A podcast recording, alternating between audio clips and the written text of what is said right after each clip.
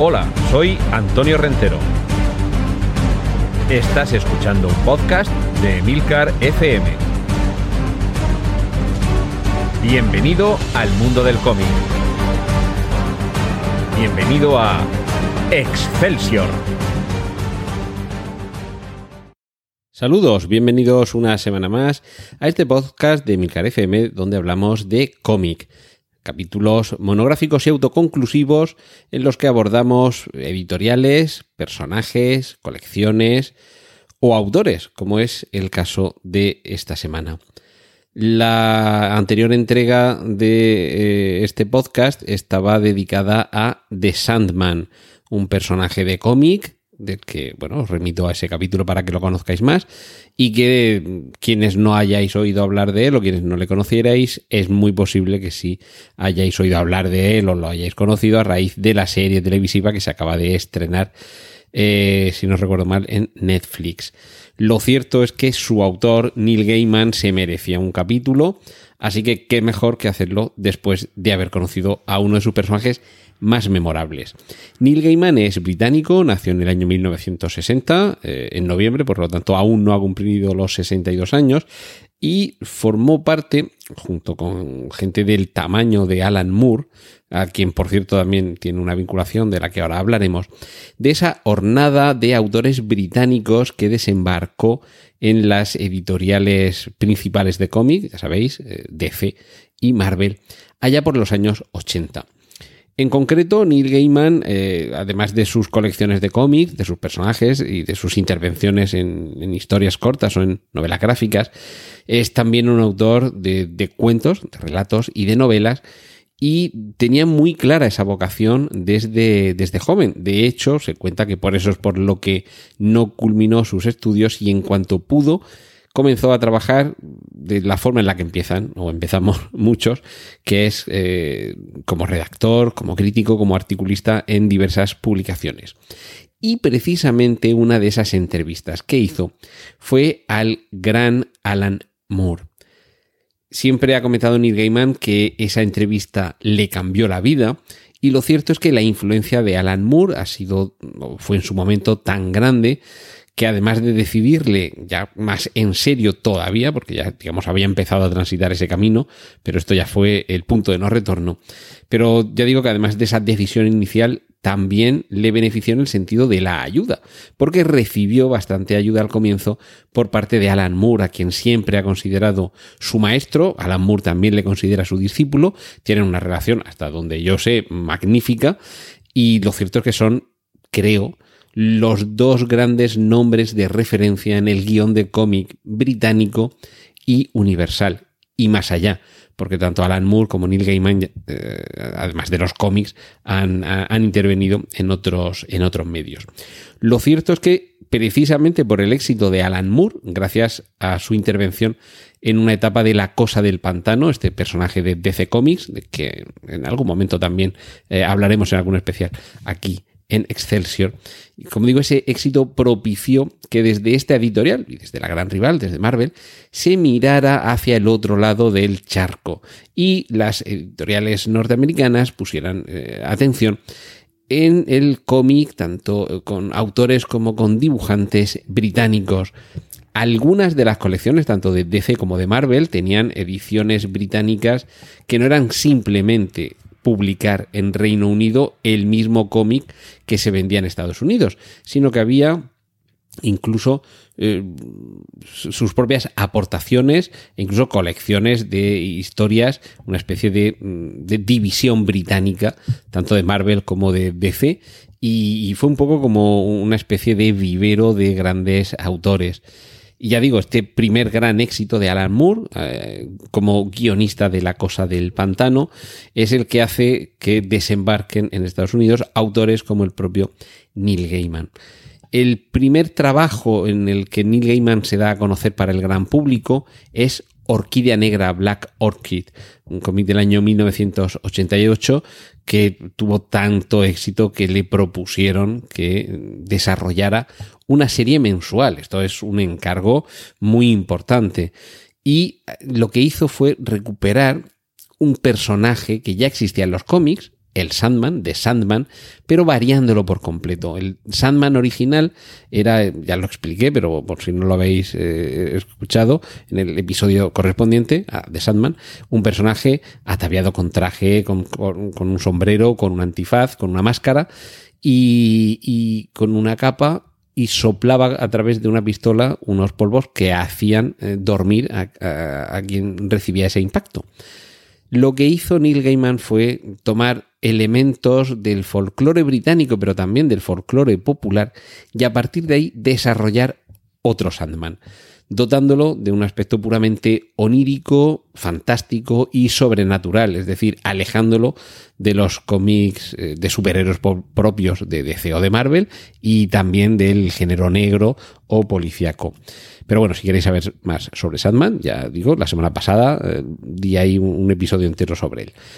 El éxito fue tremendo, fue auténticamente una revolución lo que supuso eh, Sandman y, a partir de, su publicación lo cierto es que todo cambió, todo cambió para, para el cómic fantástico y también por supuesto para el propio Neil Gaiman. A partir de ese momento eh, las puertas se le abrieron de lo que quisiera hacer y ahí es donde llegaron otros trabajos como yo creo que seguramente la obra individual más popular, que es Muerte, el alto coste de la vida. Y, con, con, el paso de los años, porque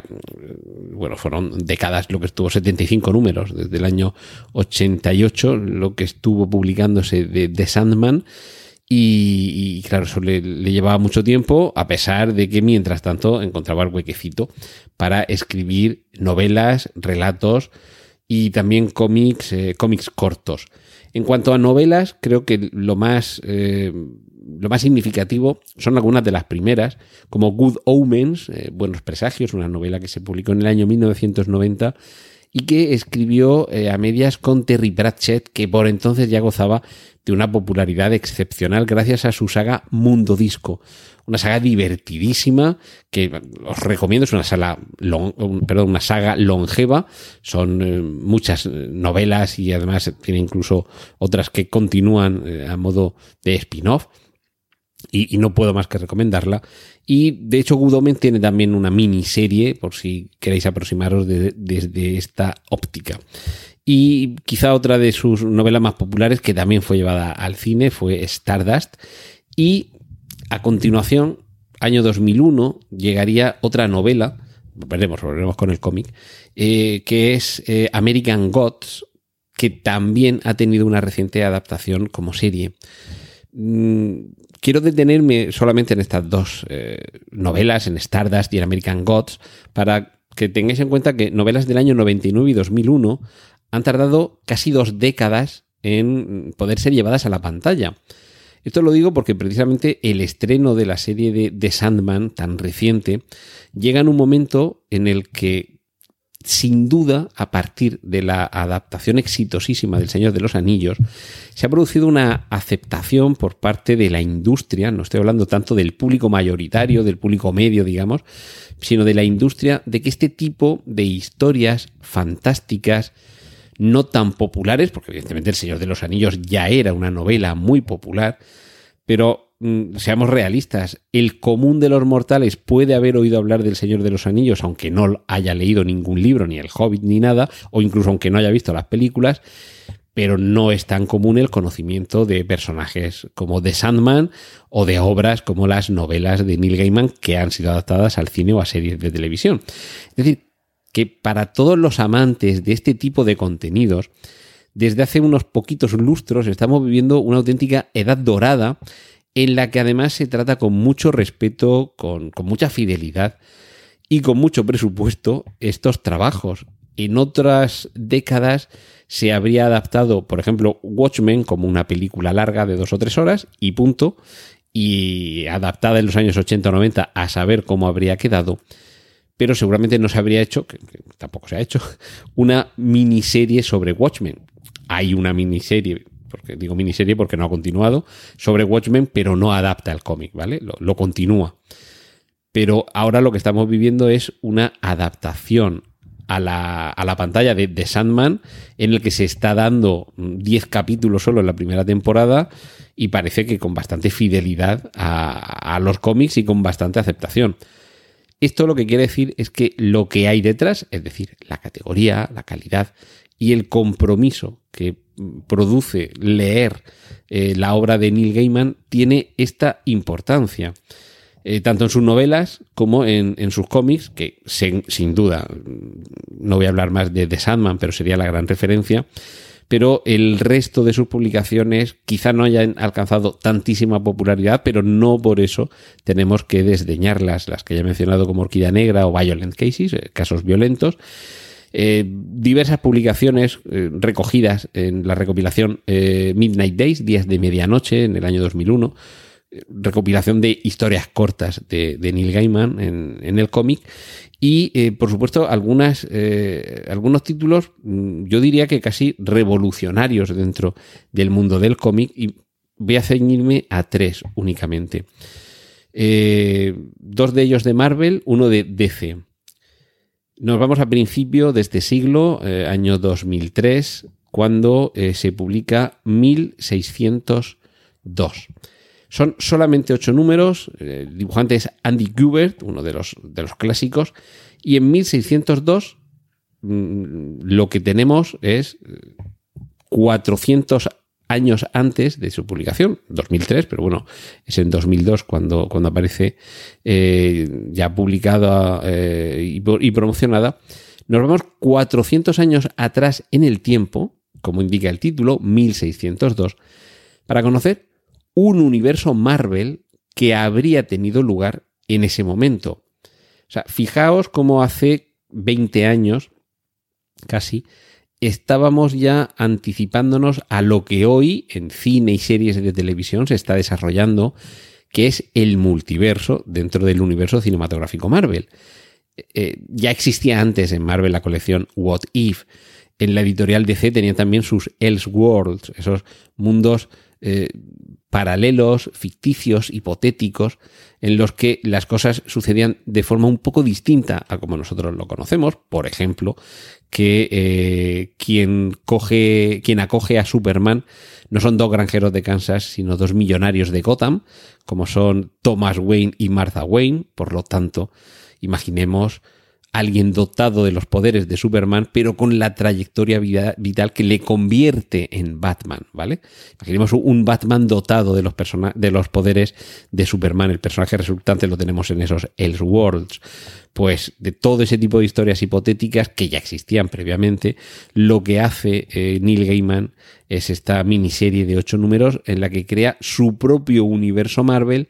pero ambientado en la Norteamérica del año 1602, como dice el título. Y este es uno de esos cómics que quizá en algún momento podamos llegar a ver convertido en miniserie por, por obra y gracia de eh, la aceptación que está teniendo eh, la ficción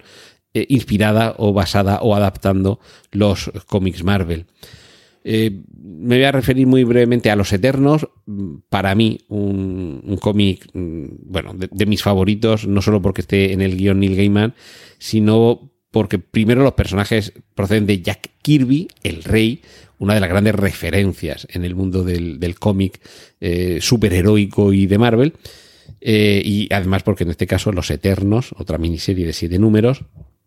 el dibujante es John Romita Jr., que es uno de mis dibujantes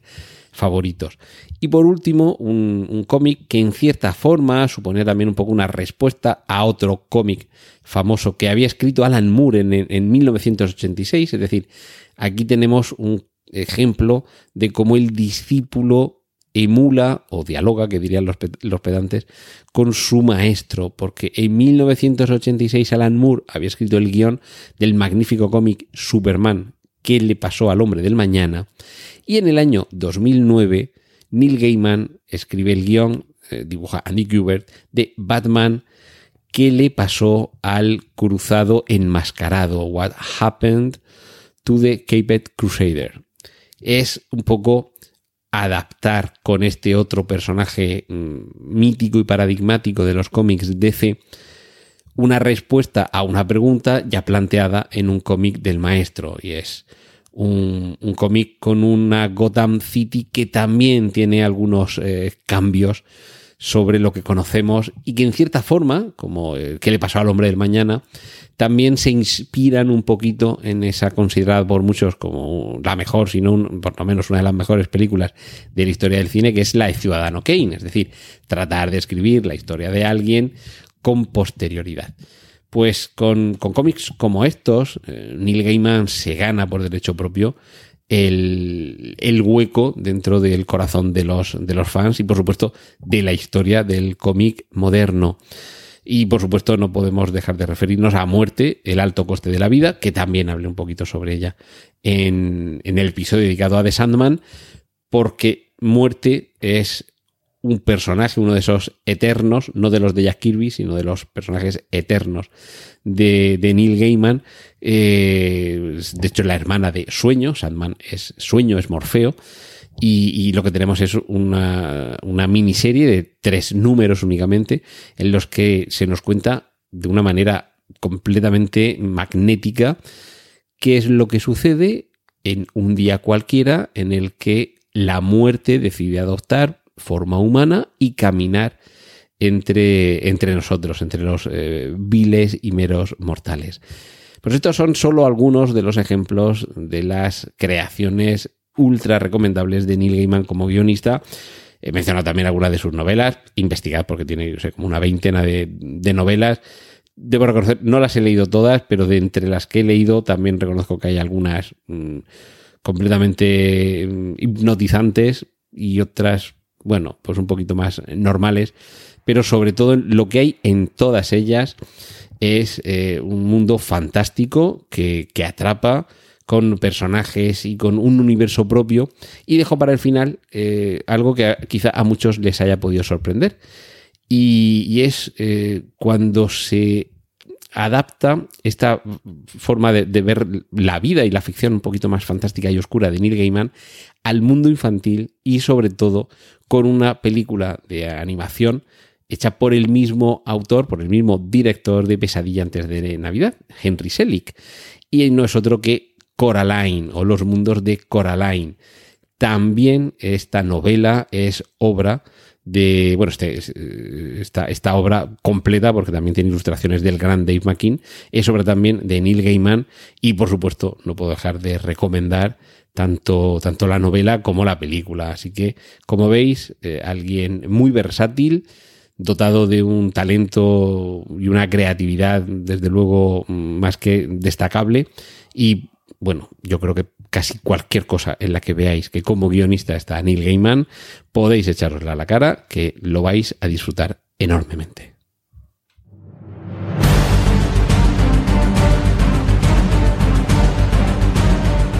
Has escuchado Excelsior, un podcast de Antonio Rentero para Emilcar FM. Puedes escuchar más episodios y contactar con nosotros en emilcar.fm barra Excelsior.